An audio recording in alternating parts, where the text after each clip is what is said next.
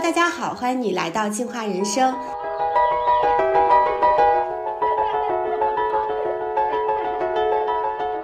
呃，春节马上就到了。今天给大家准备了一期特别的节目，然后我邀请到了我的两个好朋友，一位是风水师，哎，我这么叫你对吗？思年，风水对的，卜卦、算命、看风水是我们这行行走江湖的必备技能。OK，风水师思年，那还有一位是刚刚给我做过我自己家里的这个呃家居的整理的整理师李李。Hello，大家好。嗯，为什么会想要邀请我这两位朋友来给大家一起录一期节目？是因为我自己的家里刚刚经历完了一场家具整理，然后当李丽帮我把整个家里面，呃。卧室、客厅、书房、厨房，每个地方都做了一一堆这个整理之后，我感受到了一种非常奇妙的体验。那这个奇妙的体验，就有一点像是整个人的呃一些浮躁着的或者拥堵着的能量，一下子就变得沉静下来，然后拥有了很多的那种秩序感。然后觉得自己个人的这种场域非常的清明，甚至感受到了一种那种心灵上充电的，然后很美的，然后非常开心的那种感觉。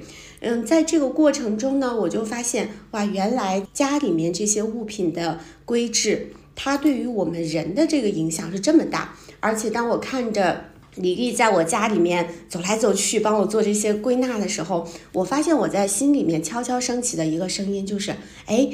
那个这样摆风水怎么样？那样摆风水怎么样？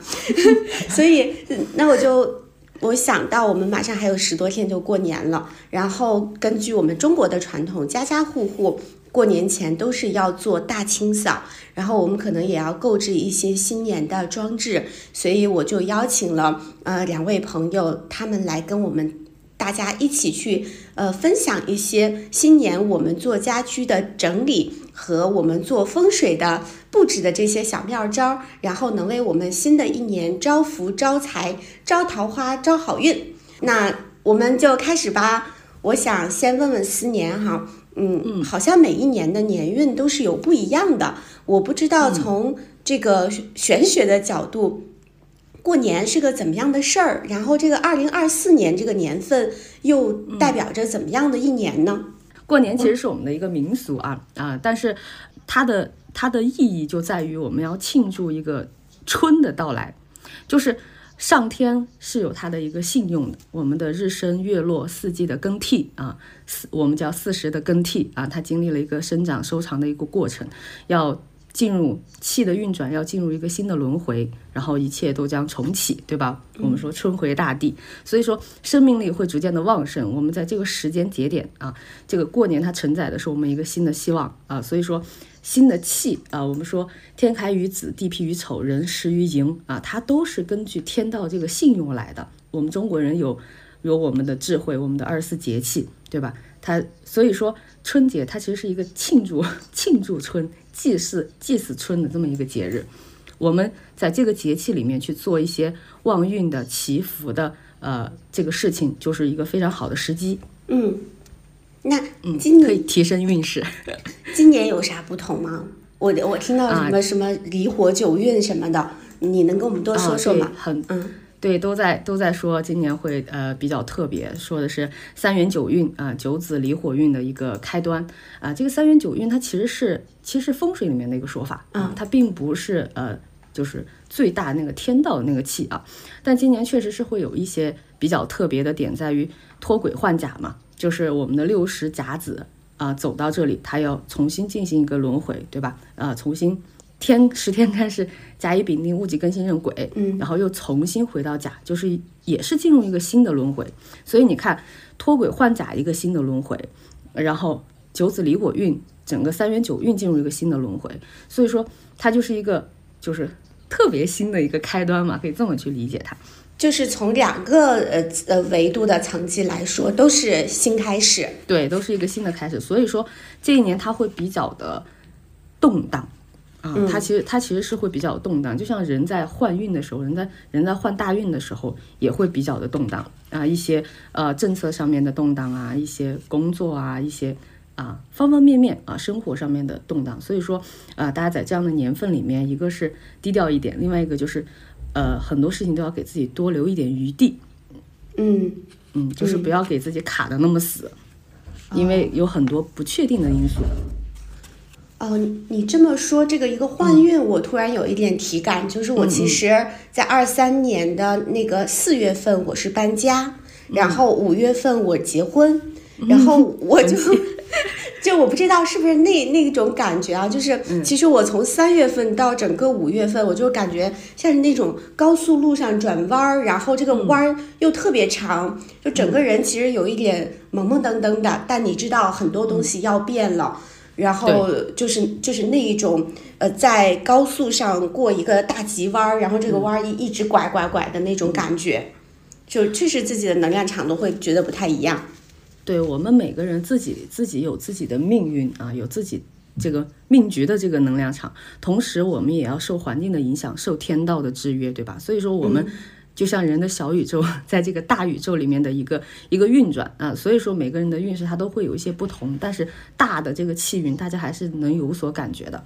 就很多其实以前不会有这种情况，但二零二三年的时候啊，现在其实对我来说还在二零二三年，我们一般都过农历，然后很多的客户来跟我讲，哎，感觉今年格外的。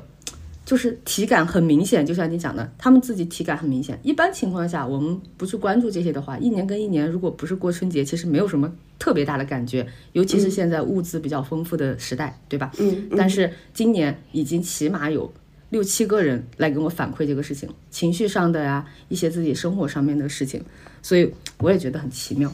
嗯，那我们过年反正。嗯，咱们都有很多的这个习俗嘛，像我们家要要大清扫，要买要穿新衣服，嗯，然后要给红包什么的这种，嗯，还要买花。今今年这个春节家里有什么特别要注意的吗？四年可以先跟我们讲讲，从风水的大框架上来说，然后回头丽丽再帮我们讲一讲整理这个方面的，好吗？好的，好的，来，嗯嗯，新年先来。呃，那首先就是，其实每一年我们在新年换运，就是四季轮回是每一年都会有的嘛，所以我们每一年在过春节的时候都应该，那倒不是说今年特别，对吧？每一年都应该去做一个，呃，除旧迎新的这个动作啊，就是要进宅，要暖宅。呃，有些地方我们要送灶王爷，但是我不不知道别的地方是什么样啊，大家根据自己当地的习俗，打扫是第一步。就进入进入进入腊月二三之后啊，就是打扫是第一步，你要去扫掉去年的一个晦气，迎接新年的一个到来。然后这中间最最重要的点就是要修缮破损，修缮对吧？修缮破损，就是你的这些破的东西不要带到新年啊，一些尤其是墙皮啊、沙发啊，就这些东西，就是我们说呃，在风水里面呃，在奇门里面代表戊土啊，它是财。啊，财的一个表示啊，你的沙发呀、墙皮啊破损，一定要去把它修好，就不要让这些破损再带到新年里。这个破损的气场啊，就包括你打过钉子的那个眼儿，都尽量去把它补上。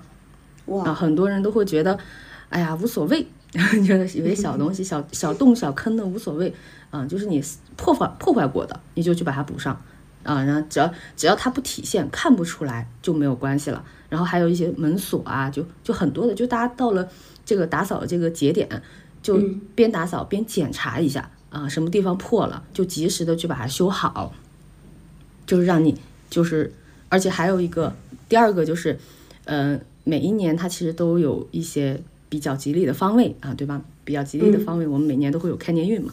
然后如果说你在去年放了一些嗯风水物品。就是管这一年的啊，对吧？跟我们自己本身的那个风水布布局不一样啊，就是呃管这一年的一些旺运的风水物品。那么到了二月腊月二三之后啊，就要去把它收起来了，该收的就要把它收起来了。哦，啊，这是第二个，第三个就是没有生机的植物，就是很多人养养植物不是很上心啊，或者说有些人他天生好像养植物就就就不太不太能活。啊，养的那个植物就蔫蔫的啊，或者有些干脆 干脆就干干枯掉了啊。你说的就是我。还有一些人可能会喜欢干花啊，干花，嗯，干枝子这些啊，就是尽量咱们就是嗯不要放这样的，就是你要放就放一些有生机的嗯嗯，就是包括养植物也是，养一些那种阔叶的、寓意吉祥的，然后看起来就生机勃勃的那种那种植物。如果说这个你已经养的，哎，就是 已经不太能活了，就要把它处理掉，就不要再把它带到新年去。嗯，嗯再有别的是什么呢？就是做一些鲜亮的装饰啊，家里面的灯啊，就是前面说的修缮。如果说哪些灯不亮，也一定要把它修好。差不多就这些吧。嗯，哎，那我想问一下，这是有一个时点的？你说从呃大年呃就是二十小三年开始，对，小小年有些呃北方是腊月二十三，南方应该是腊月二十四啊，根据自己当地的习俗嘛，小年儿开始就要去做这些事情了。那比如说，我想请一位阿姨来帮我做打扫，我最好就是给她安排到二十三号、二十三以后，小年二十三以后嗯，再来。哦，对，你可以不，你可以先让阿姨给你打扫完，然后腊月二十三这这天你们自己家里人去做一个清理，哦，呃，包括包括就是修缮这些事情啊、也、嗯。也不必说等到二十三之后，你可以先修好，然后等到二十三那天你再做一个打扫，那、做一个哦。进宅暖宅的这个动作啊，这个就是就是一个除旧迎新的一个仪式了。进宅就是打扫，暖宅是什么呀？呃，暖宅就是啊、这个还需要一个一一个一个程序吧，就是大家要买一个这个不锈钢的盆儿，然后呃买一瓶酒精，呃，然后在房子的中宫的位置上，然后去把它点燃。啊，这个过程一定要注意安全，一定要注意防火，呃，然后守着它，直到它燃完啊，那在在这个过程中可以。在这个过程中啊，可以去呃念一念这个惊天地神咒啊，就这样的呃一些除秽的这个咒语。哦，好，哎，那那四年，你说每一年都有一个那个就是呃好的方位，对吧？对对对，今年的好方位是什么方位？很多。这个我们的呃，就开年运它会讲究，就是你呃旺事业在哪个方位，旺财运在哪个方位啊？对，这个这个就不能 就不能在这里说了，因为呃也不能说不能说吧，说完了之后你们也不知道摆什么东西，具体摆什么东西，然后也买不到。嗯，就今年哦往年都能买到，今年的东西不太能买到，都需要定制。哎天哪，那一会儿我，好的，嗯，就是前面我讲的那些，就是大家都能用，嗯，大家都能用，嗯，然后去把它做好的话，然后再加上丽丽一会儿教大家怎么去把家里弄干净，其实就能够有一个很好的气场了。然后如果说我们有条件的话，啊，再可以去做一个开年运，里面的内容很多很多。好的，那相当于我们就是要呃嗯打打扫房间，然后修补那些旧的东西，或者是扔掉旧的东西。嗯，破的，对，尤其是破的、破的、破的东西，对。嗯。然后，那丽丽来帮我们说一下，哎，那我们如果我们开始做这些清理了，我们在家里的整理上面，我们可以怎么做啊？会比较好。嗯对，我想先补充一个，就是刚才那个思年讲到说，呃，进了腊月二十三就开始要扫房了。因为我是东北人，就是我记得小时候有一个，呃，类似于年俗的那种绕口令，就是二十三糖瓜粘，二十四扫房子，就是。我因为我我是哈尔滨人嘛，就我记得小时候我们都是呃二十四这种扫房，或者是就是反正就是进入到小年儿之后，就是开始陆陆续续就张罗起来，就是这种对的，对的。跟过年相关的这些，事情进入进入小年儿之后，这些事儿就可以陆陆续续做起来，就没有规定具体是哪一天，但是都要在这个节点之后去做。嗯啊，对对对对对，那就是说回到我这边，就是给大家分享两个锦囊吧，就是帮大家能够在咱们这个农历新年之前，能够有序的完成家庭的大扫除。那第一个给大家分享的锦囊就是，呃，优先可以从一些重点使用的区域开始打扫。那其实从我们整理师的视角来说，咱们这个家庭主要是分了十个区域，包括有玄关、厨房、餐厅、客厅、卧室、儿童房、书房啊、储物间、卫生间、阳台。那其实家里这么多的这个空间，在这个春节马上要来临的时候，那给大家的建议呢，是可以先从公共区域开始，最后走到咱们私人区这样的一个顺序来进行打扫。那其实这个就跟我们日常做整理的顺序不是特别一样，因为我们日常的服务的时候是会更倾向于从卧室开始，那比较注重的是一种个人的这种体验。但是因为春节嘛，大家都是团聚，然后会走亲戚，其实客厅、啊餐厅、厨房，它是一个使用率比较高的空间。甚至某种就是层面上来说，是咱们这个自己家的一个门面、一个窗口。所以呢，从这个角度来讲，就是大家关注的点还在于说，我们需要把一个这种大家常在的这样的一个空间来优先做打扫。所以你可以，比如说，我从厨房、餐厅、客厅开始计划你的大扫除。那可能。就之前我也有朋友，他又问我说：“哎，那我从客厅开始行不行？你为什么要一定先从厨房开始？”其实这里其实大家也都知道哈，咱们这个厨房呢，它属于是就是重油重烟的地方，就是它打扫起来是比较这种费时费力的。所以就是在这里，其实我给大家建议就是，如果你是在体力、精力、耐力比较好的时候，先攻克这种比较难的区域。这样你后面的打扫会越来越轻松，这个是第一点。然后这里呢也给大家一个算是一个小小的 tip，就是如果大家在做这个厨房整理或者是在做呃这个餐厅整理的时候，可以关注什么呢？第一，你关注一下咱们家的零食、饮料这样的保质期，如果它们过期了，就及时给清理掉。另一个呢，就是大家关注一下，就是咱们及时的补充一些餐边的工具，比如说像牙签儿啊、啊餐巾纸这种，就是这种损耗品。第二个锦囊给大家的就是，我们在打扫的时候，建议大家可以先把物品归位，再进行清扫。就这个可能也是跟大家平时的一些操作不大一样的地方。一般情况下，像咱们做打扫嘛，就是我要打扫一个桌子。我会先把桌子上的物品挪开，然后擦桌子，再把这些桌子上的物品给拿回来。那我们整理师的思路是什么？我们会先把这个区域里的物品做一个快速的分类，把不属于这里的物品拿到它相应的位置，然后再开始进行清扫。那顺序你可以是，比如说从里到外，从上到下这样的一个顺序开始。那其实总结来说就是。咱们就是在年前这么紧张的时间之内做打扫，大家可以先从治呃，大家可以先从治乱，再到治脏这样的一个顺序开始。那其实这么做呢，也能够避免大家在这个过程当中返工。嗯，基本上就是这样，给大家的两个先治乱再治脏，就是先让它有序。对的，啊。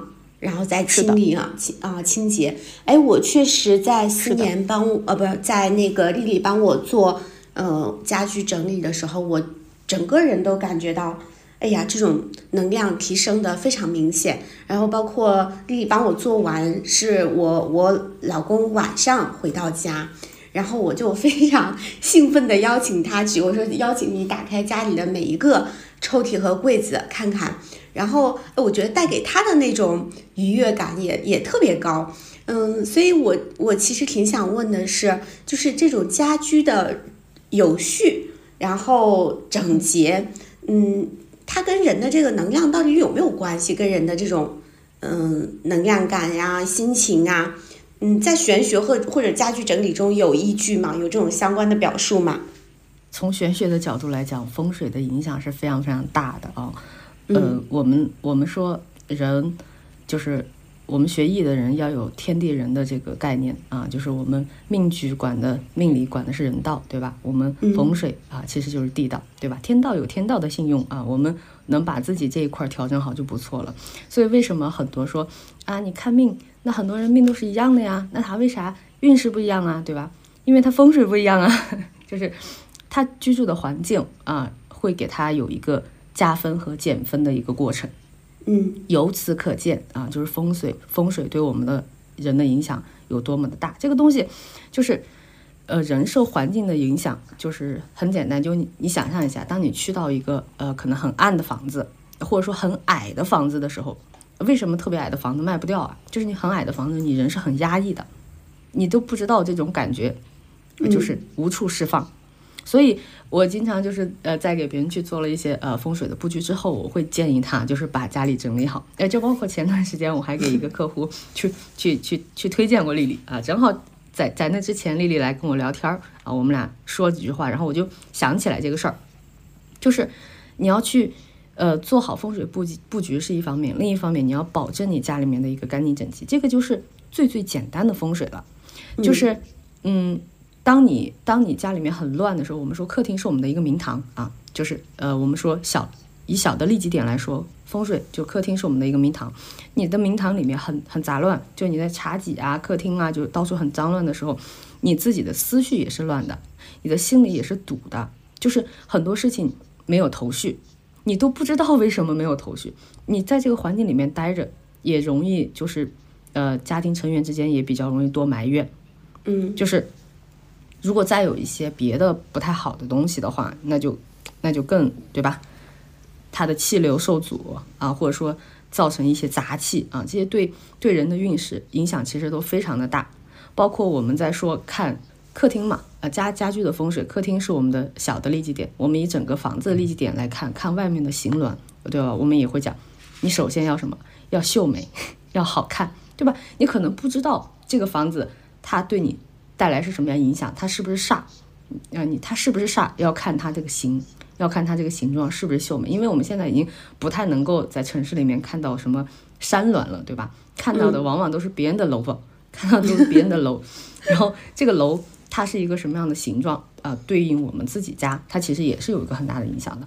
就是好的风水是什么？它就要秀美好看。它只要秀美好看，你哪怕不知道，不知道它是代表什么啊，它对你带来的也是一种。一种好的气场，所以说在家里面也是一样的。嗯，我们说这个家宅的风水其实就是你心境的一个体现。你你自己你自己其实感受非常明显嘛，对不对？你你会发现，当你整理干净之后，你家里面宽敞明亮，然后整齐的时候，你的心里面也是宽敞明亮的，也是心胸开阔的，就会有一种说不出来的那种。对，畅快感 是的，我就想起来，我从小就有一个习惯，就是每天我要做功课之前，我是一定得，就是至少小时候，我一定得把我自己的这个卧室打扫的特别干净，然后我觉得我能坐下来静心的写作业啊什么的。那现在也是，现在每天早晨我先生走了以后，我吃过早饭，我的第一件事儿就先把家里规置一遍，就不一定是大规置，但就是。就是反正面儿上的我就都会弄一下，然后我才觉得，哎，我能安定的坐下来工作了，我这个感觉就特别好。但我要是这一天时间紧到没有时间做这个功课，我就觉得这一天心里都有一点杂乱无章的。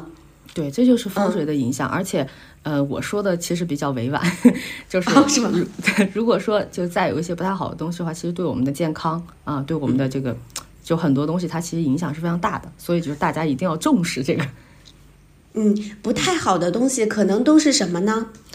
嗯，比如说就是前面说的破损啊，比如说一些呃寓意不太好的，就是有些人可能会喜欢往家里面带一些特产啊，带一些就是纪念品啊，对吧？嗯，就是就比如说一些呃骷髅嗯，一些就是那种死亡寓意的一些一些一些摆件啊，就等等的，或者说一些刀啊。刀刀枪剑戟啊，就这类型的东西，可能觉得很帅很酷啊，对吧？但你如果说在家里没有放对位置啊，它形成的就是一种煞气。嗯，然后就是家里面你看过去一定是要，呃，就是整洁干净，然后是和就是平和的，它带来的气场一定要是平和的，这个家里面你住的才能舒服。嗯，所以说就是不要随便乱摆东西。就是我们能收纳的，尽量把它收纳起来，看起来就干干净净。然后，比如说有一些有生机的植物，哎，有一些啊寓意很吉祥的东西，始终出现在你的视野里面，就是一个比较好的气场。嗯嗯，好，那丽丽可以跟我们分享一下，从这个整理学的角度来说，一跟这个有有关的是什么吗？其实刚才听思年讲他的，从他这个专业领域的分享，其实我感觉跟整理还挺像的，就是确实是有贴合的地方。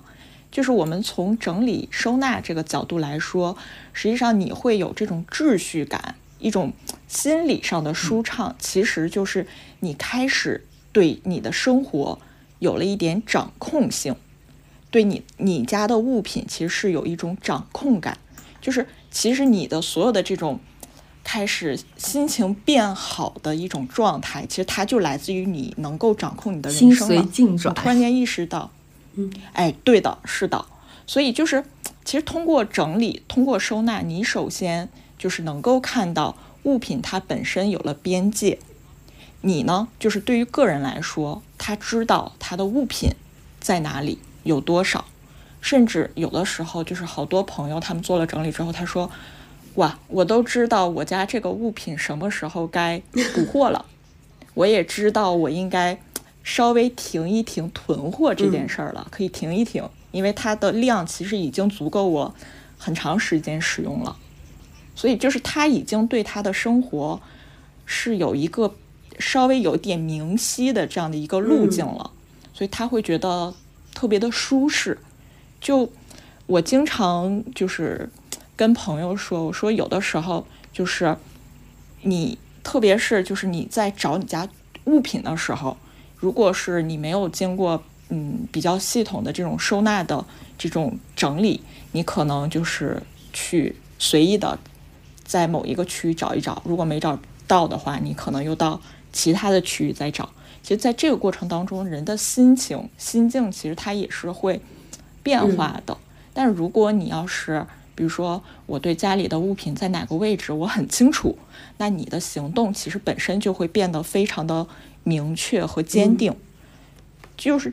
怎么说？就是它有点像什么？就是，呃，我经常说的一句话，就是你的日常生活如果想过得比较舒服、比较舒心的话，其实就是看你这些琐碎的事儿能不能被好好的照顾，你能不能就是好好的去去把他们关照好。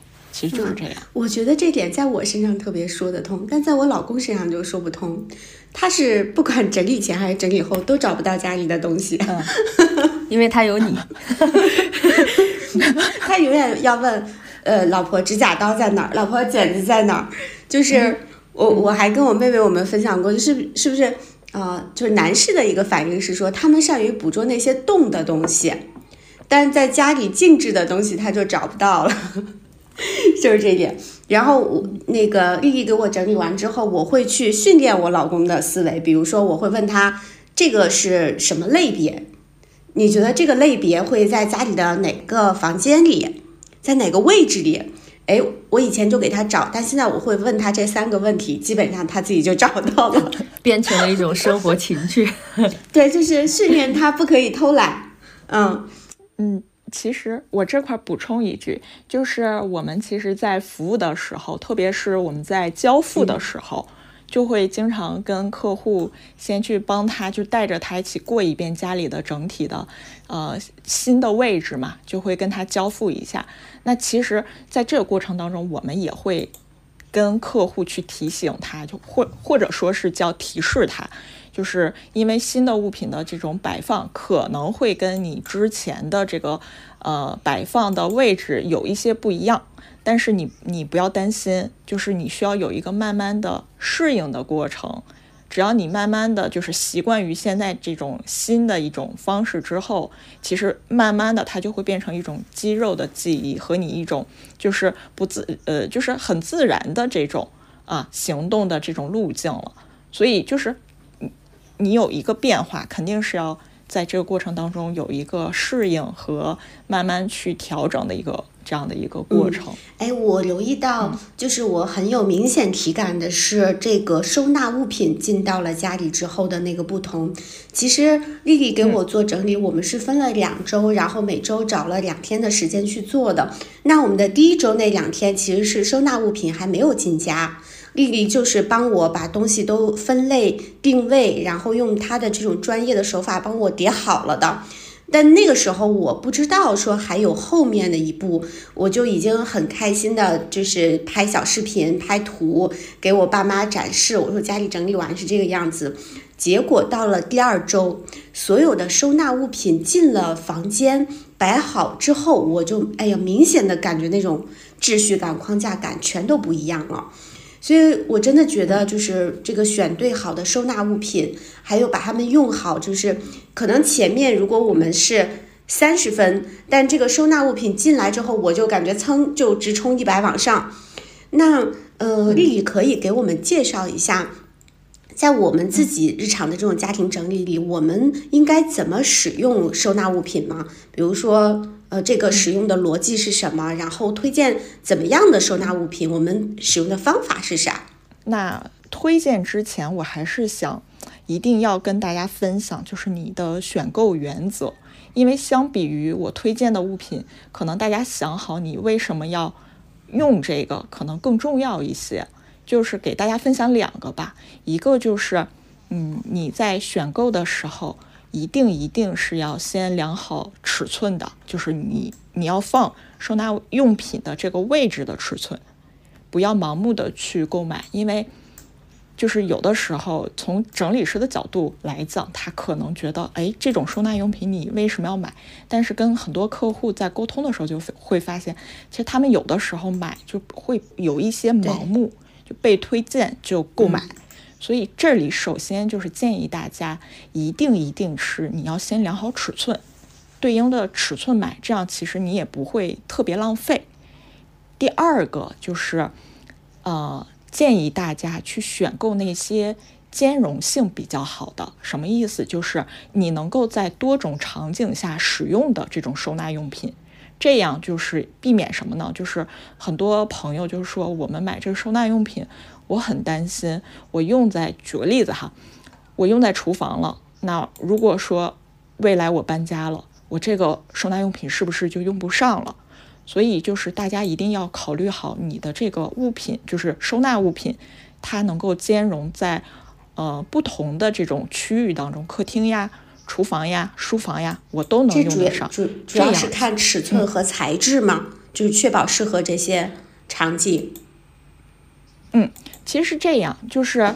呃，我们先说这个，呃，先把卧室先呃单独放哈，咱们先说其他区域。举个例子，比如说客厅、厨房、书房、厨间这种，就属于是这种功能区的。呃，我给大家推荐三个，就是推荐的这三个，大家可以自己到网上去查。那我推荐的包括啊，这种直角盒，抽屉直角盒。还有就是两侧带抠手的这种储物盒，整理师就叫它大白。那我为什么推荐这三个哈？因为其实收纳用品很多，但是我推荐的这三个，它们的特点是，它们属于是基础型、基础型收纳用品。就是你只要是用这三个，基本上刚才我说到的这几种空间，它们是可以循环利用的。你如果说，我厨房现在不想用了，那我可以把它们擦干净之后放在客厅，或者是放在厨间、橱柜里，都是能够用上的。那这里其实大家注意的就是刚才佳莹老师说到的这个尺寸问题。这个尺寸就是像我刚才提到的这三类的收纳用品，它们的特点是什么？就是它们的尺寸就是款型比较多。它基本上就是它的这种大号、中号、小号，它基本上都能够兼容，就是各个家庭的这种基本的家具尺寸。就它不是那种特别另类的那种尺寸。就一般情况下，它分不同的号码嘛。那它不同的号码，虽然它的尺寸不一样，但是就是你买的这些，其实它是能够兼容的。然后就是我刚才提到的，它使用的场景会很多。所以就是你，你不用担心它，呃，用不上，或者是只能在一个地方用，你不能够，呃，穿插在各个区域用，嗯，是这样，对，嗯，哎呀，听起来反正感觉罗大概是是有思路了，但可能真的用起来就还可能还有很多需要再请教丽丽的地方啊。那到时候我们看再用什么样的方式，可以使丽丽给到我们更多的信息。然后接下来，其实我挺关心的一件事儿是，呃，春节我们家的习俗就是买新衣服、买花儿，然后贴春联儿。四年能不能多跟我们说说？哎，在这些方面，我们今年有什么注意的？比如说，我会经常看到你有那个五行穿衣，对，今年适合穿什么样的衣服？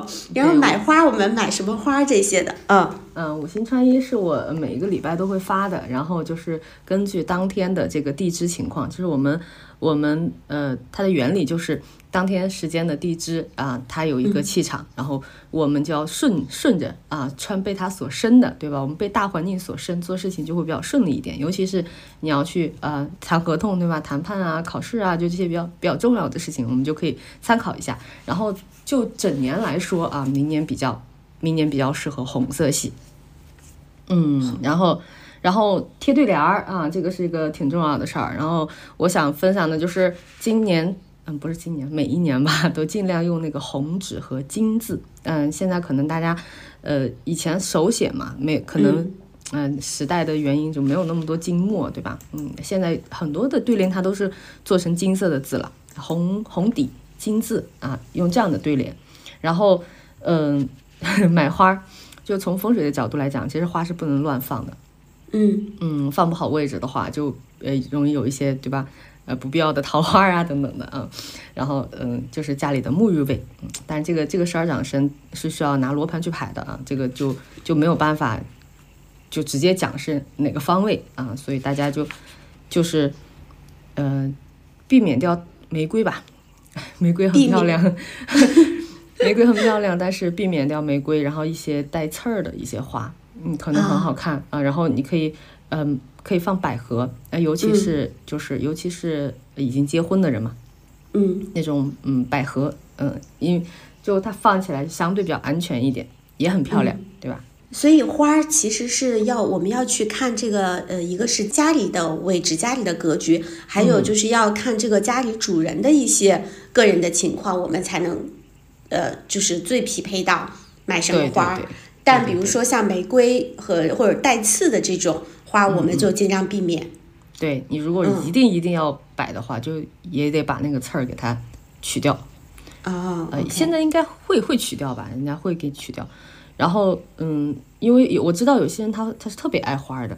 其实我们在给别人做就是风水布局的时候，很少吧，除非有特定的这种。目的啊，很少拿花去做布局，因为花就是摆不好就比较不好的一个 一个物品。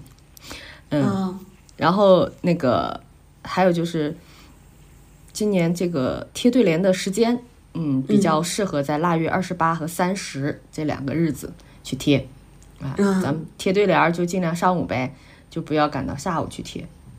就所有就是咱们去做，包括进宅暖宅呀这些事情，打扫这些事情都尽量在上午去做。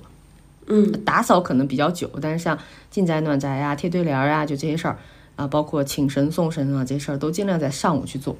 嗯嗯嗯。那还有什么是就是我们需要就是家里应该要买或者是应该要布置的吗？就咱们前面说的那些呀。嗯。就比如说一些比较鲜亮的事物，然后呃有生机的。有生机的装饰，就是你要原则是什么？原则就是你要体现一个你新的一年生机勃勃的这么一个一个状态啊，就是给自己一个一个能量场的加持吧。嗯，能不能举举例子，具体一点儿？就比如说今年就特别适合放福字啊，福字啊，就是你就可以给自己啊窗花啊，对吧？可能有时候有些人现在都没有贴窗花的这个习惯了啊，但是今年可以给贴一些啊。尤其是那种符，或者说或者说可以摆那种就很好看的那种符，它有好多好多好多好多种字体写的那个福字，然后用一个画框把它裱起来，放在那里也非常的好看。啊，摆符的时候，我听过有说要正着摆，然后也有说要倒着摆的，这个有什么？嗯，没有没有，不要倒着摆，不要倒着摆，这个不要倒。这个符倒了是它这个倒的符是摆在哪？是以前古人摆到米缸上面的。就是米缸，它不是要往外倒吗？嗯，明白吗？它它往外倒啊，所以说它就浮倒了，它会有以这样的一个寓意。但是正常情况下，我们就正着贴，嗯，正着贴福字，嗯。好，我就突然想起来，其实好像小的时候啊，就是家里的那个年味儿挺足的。然后，但是从我上大学离开家。后来我们就是在外奔波的时候，每年呢就是过年就回自己老家了。然后，但是因为又上班嘛，时间又紧，就是上到最后那么一两天，赶紧就走了。其实自己在北京的家反而不怎么管。呃，包括窗帘儿，呃不是对联儿，我好多年都没贴过，然后也没有特别就是用心的去打扫卫生。那对于像我们这种可能，哎，过年回老家，然后自己的这个家这样不管，这个会有什么影响吗？是不是也不是很好？嗯，肯定是有不太好。所以说，嗯，像你说的，如果说要工作到呃快大年三十儿了，初一了才能放假，那么也就是二十三之后，其实还是有一段时间在家里的，对吧？所以还是要去把它去。把它去给打扫干净，然后你只要把它打扫干净，然后别的就不用太担心，因为气场啊是是随着人的，就像很很多人他们有好几套房，问我啊我是不是这几套房的风水我都得看一看？不是的啊，是你住在哪套房就看哪套房的风水，就是你人在哪里你就承受哪里的气场，明白吗？所以就是呃过年期间啊，包括呃我们看年运里面你要去呃走哪个方位啊什么什么的，都是以你。当时所在的那个方位啊，然后去走这个旺运的步伐，就就诸如此类的，就是以你人为准。那你自己北京的家啊，就是工作的那个地方的家，你只要把它打扫干净就好了，对吧？而且腊月三之后，这个进宅暖宅这些一系列的事儿都可以做了呀。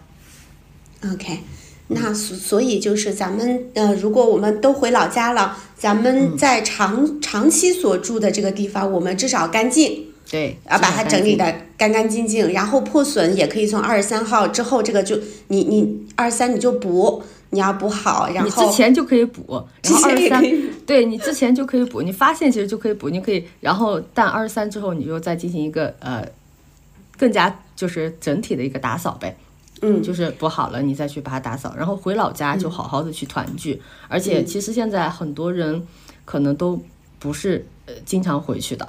回老家这件事情都渐渐变得越来越少了，所以一旦回去了，就好好和家人团聚，然后好好的去祭祖啊，去链接自己的祖先。我们每个人都是有来处也有归处的。嗯，祭祖这件事儿是不是也挺重要？我好像听到了一点。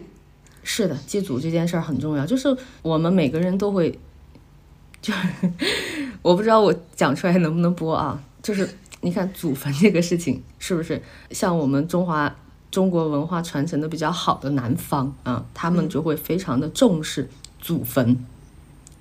为啥呢？为啥会重视呢？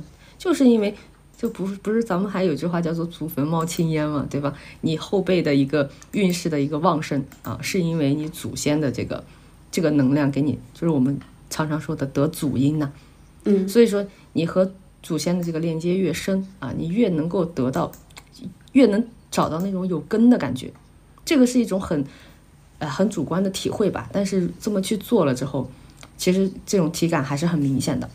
嗯嗯，明白了，就是更多的去跟祖先链接，然后哪怕其实你可能其他的事情你不一定能够管得了那么多，但是你就是去祭拜祖先，然后嗯，带着一种这种感恩的，然后纪念的心情，对啊，就就很重要。OK，好，那我我也想再问一个，其实就是我们非常现实的问题，因为备年货呀、家务整理，其实是一个比较耗时耗力的过程。那通常以前就是家里都是老人在弄，但现在如果我们就是这种职场人，嗯，有的时候都兼顾，确实是有一点难。然后风水呢，我们很在意，但它真的就是又非常的有专业性，是有门槛儿，又跟个人的情况是密切相关的。四四年有讲到，比如说百花什么的，这些都是，就是我们自己可能都搞不太明白。那有什么这种轻快便捷的好建议，能够给到我们这些都市中繁忙的职场人，让大家也能比较好的，嗯，略有准备的这样过 过好一个年呢？你们有什么小妙招吗？我觉得最重要的就是打扫干净。啊，这个这这个这个建议听起来很不玄学啊，但是确确实实啊，这个是最重要的。首先的啊，就给自己一个好的风水气场，然后其次啊，就是去遵循你们当地的习俗啊，就我们现在可能都不是当地的习俗了，就是你所在的这个城市吧，它的习俗啊，会有一个仪式感啊，就给自己一个新年的转运的仪式感，就是新年你要给自己一些好的能量场，要多去那种，就尽量不要去那种比较。阴阴暗的偏僻的地方啊，就该忌讳的事情要忌讳，对吧？过年期间该忌讳的事情要忌讳，比如说不要对北唾涕，就是不要对着北方吐口水啊这些，但是你哪知道走在路上，你哪知道哪边是北方，所以就最好不要在路上吐口水，对吧？然后要积口德，尤其是在新年，尤其是在新年的这个阶段啊，起其实应该一直这样做，但是最起码对吧？正月间啊，腊月间、正月间啊，这个换运的这个节点上，不要去骂人啊，不要去不要去说一些伤人的话，然后尽量就是我们开口，就像以前咱们见面不都是见面就是恭喜发财，见面就是新年快乐嘛，就是就是要讲一些啊让大家都都开心的一些事儿，就是这个叫叫什么？这个应该就是随喜吧，嗯，然后去做一些嗯。力所能及的一些善事儿吧，啊，就是这些，其实他都会积在自己的福报的池子里头。嗯，就咱不能，嗯，对，四年，我觉得你这个点提醒的非常好。其实我自己做教练的过程中，我也有体感，就是，嗯，通常我们大概都有这个认知，说我们到时候大家要心平气和，要开开心心，要呃说好话。嗯，但是就好像我感觉过年的时候，好像有一些莫名的气场。我的很多客户，他会在春节里，嗯，爆发，比如说原生家庭啊、夫妻关系的一些矛盾，反而，嗯，那个感觉有点像你越在注意这件事儿，但是有好多积累的那种东西，就是要在这个时间爆出来，然后越是避讳，越是感觉无法控制，呃，这个是我自己的一个体感啊，嗯，包括有的时候就是搬家，搬家不是也是要就是要那个。呃，点火就是暖锅，然后都是要讲要开心和气。嗯嗯。但那个时候人在紧张的弦儿之下，他又要赶那个及时，就非常容易反而就爆了。这种情况，那如果家庭里发生了，要怎么处理？还有的补救吗？所以这个时候就需要一个人要保持自己的一个一个一个平和，就是嗯嗯，要提醒自己，其实啊也不是也没有那么，就是大家不要那么的。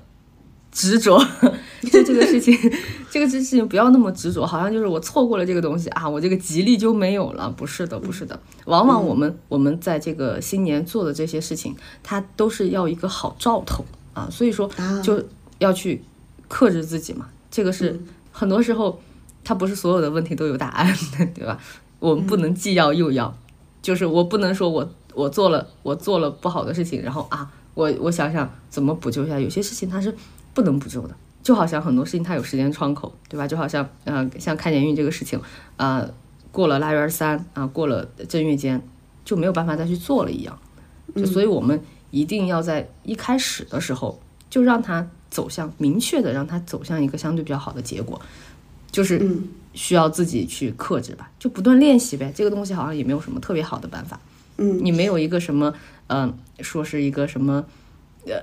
做一件什么事情，然后直接就能把自己嘴封住、管住，对吧？这很难，只能用自己的心来管住。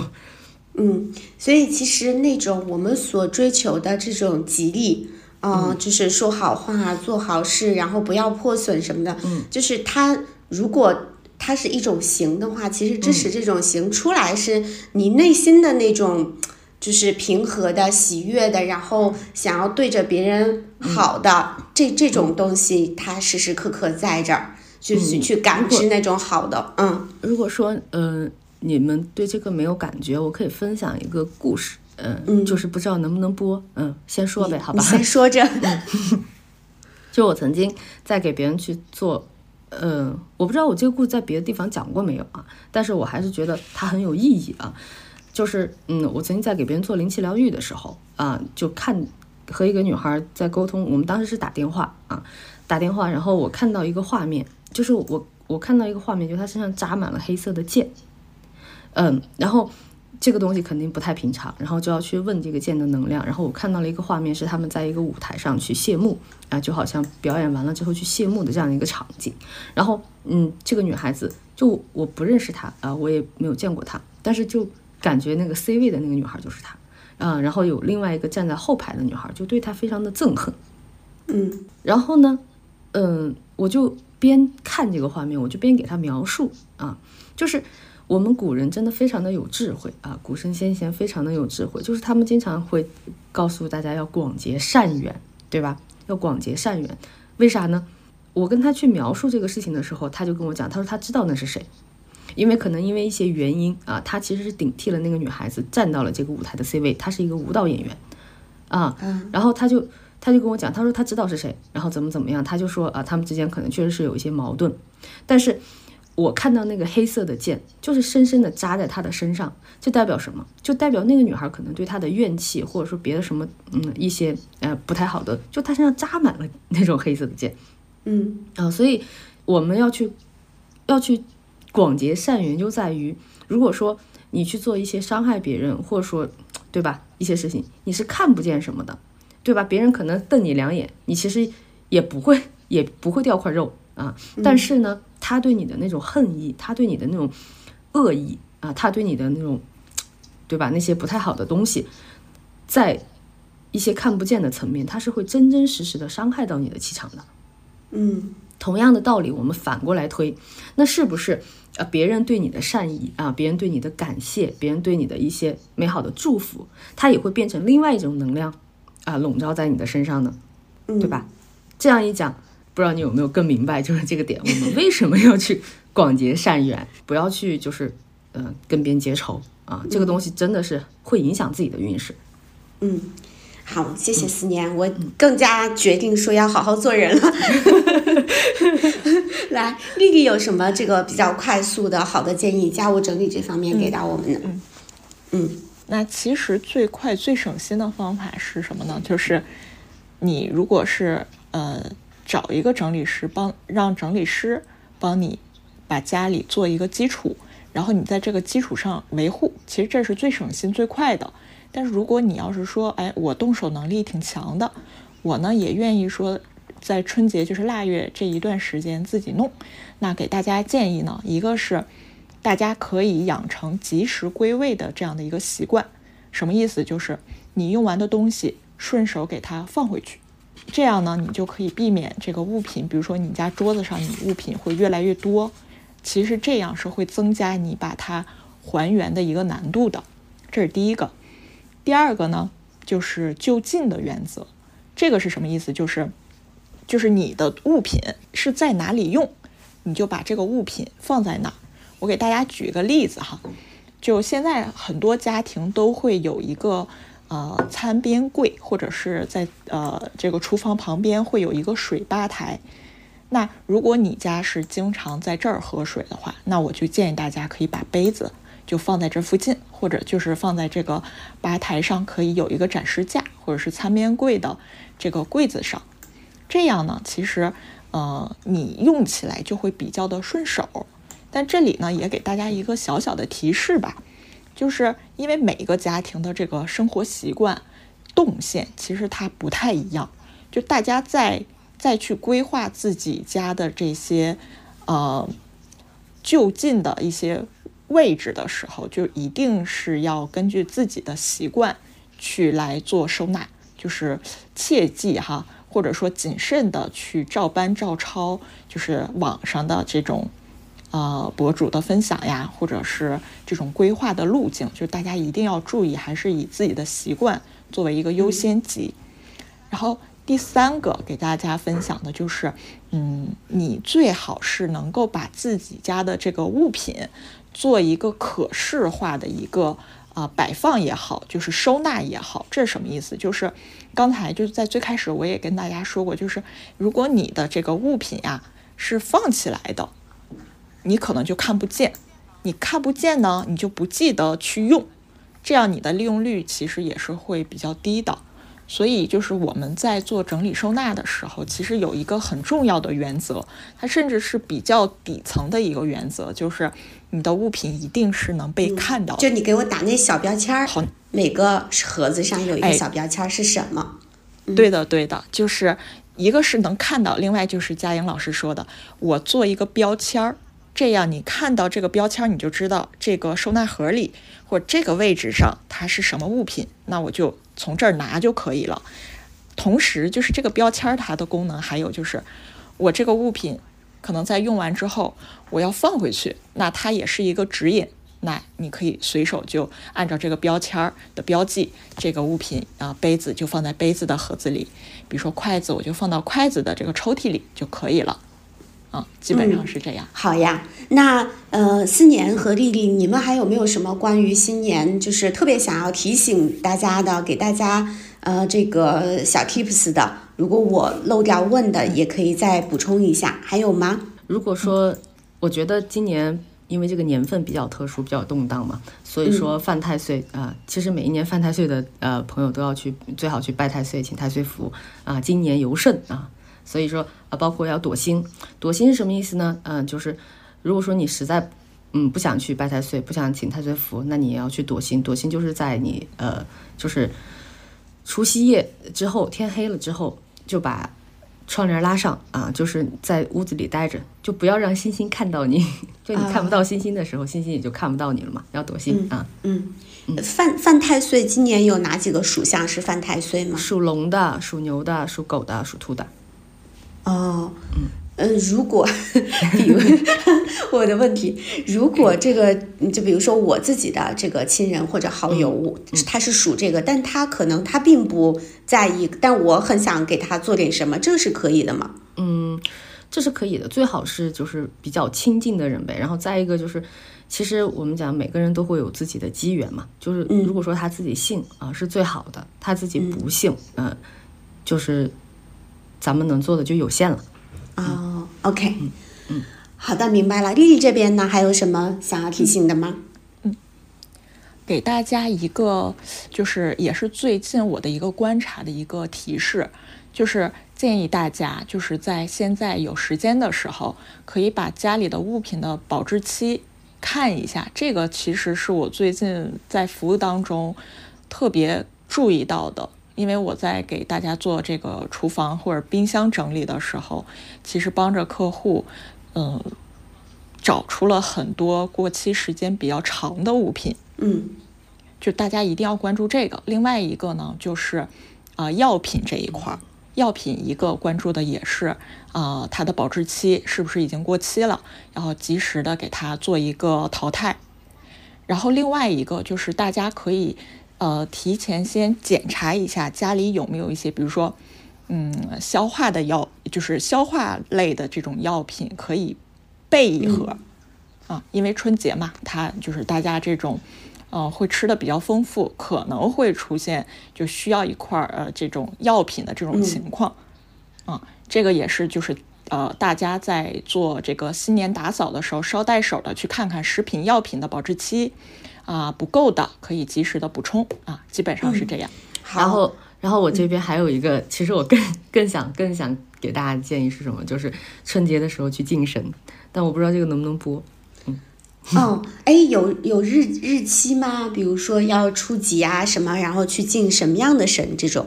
嗯，那这没有，这就根据自己的信仰嘛。嗯。啊，根据自己的信仰，一般从嗯，就我们道教来说啊，从初一到十五、啊那就每天都有神仙的升天日，每天都有神仙的圣诞啊，都会很多的公观啊，就道观它都会有这样的法会啊，大家啊有时间就是可以抽时间都去参加一下，这是很好的一个祈福的过程。啊。正月十五天官赐福哎，正月十五，这本书，我想到我那一天还有一天的课，所以 就尽量嗯嗯看看当地这个公馆的法训，嗯。哎，对，嗯嗯，四年我又想到一个问题啊，就是嗯新年还有一个习俗是，就是发红包、压岁钱。对对对那我今年终于到了这个嗯上有老，然后下有我的小外甥女的这样的一个时间点，嗯就是给老人和孩子呃这个送红包有什么要注意的吗？很好啊，很好啊，就是呃送，就是你可以给老人发红包，然后给自己的晚辈发红包，带上美美好的祝福，然后你可以另外再准备一份红包，让你的长辈给你发哦啊，然后你这个钱今年就别花 哦，长辈给我的红包这个钱是不花的，啊，你就把它留在那儿。嗯，然后因为现在都是那种什么微信上我们就发红包，其实是不是一、就是发一些那种现金，然后真的封在一个红包里，那个那个，对对然后他就不花，这个寓意是更好的。对，这样会更好，这样也会更有仪式感，你知道，这就是一种一种祝福，一种传承。就是我们我们道家有时候呃就在学一些术的时候会讲究一个口风，你知道吗？就口就是、就嘴巴嘛，风就是封面的那个封，口封啊，就是师傅，就是我们说师傅说你准你就准，师傅说你不准你就不准，明白吗？就是我们中国人的汉字是非常非常非常非常美好和神奇的存在，它写下来是福，说出来是咒。对你，你你就说出了我想问的，就是其实是不是红包上，如果你写一些你要祝福的话，这个会会更好呢？嗯，也会也会有加持啊，这个这个都无所谓，但是就有这么一个事儿啊，它就很好。是应该在大年三十的晚上发，还是应该在初一的早晨发？嗯，都可以，这个没有必要没有必要卡的那么死。好的，啊，今天又学会了很多，我觉得非常有有用的知识，马上就十几天后就可以用起来了。然后也，嗯，也希望能够借着我们这期的节目，把嗯来年在这个新的确立的这一年上很好的那些祝福和运势都传递给大家。嗯，祝大家新年快乐！哎，新年快乐！好，那那我们这期节目就到这儿啦，谢谢你的收听，拜拜。拜拜，拜拜。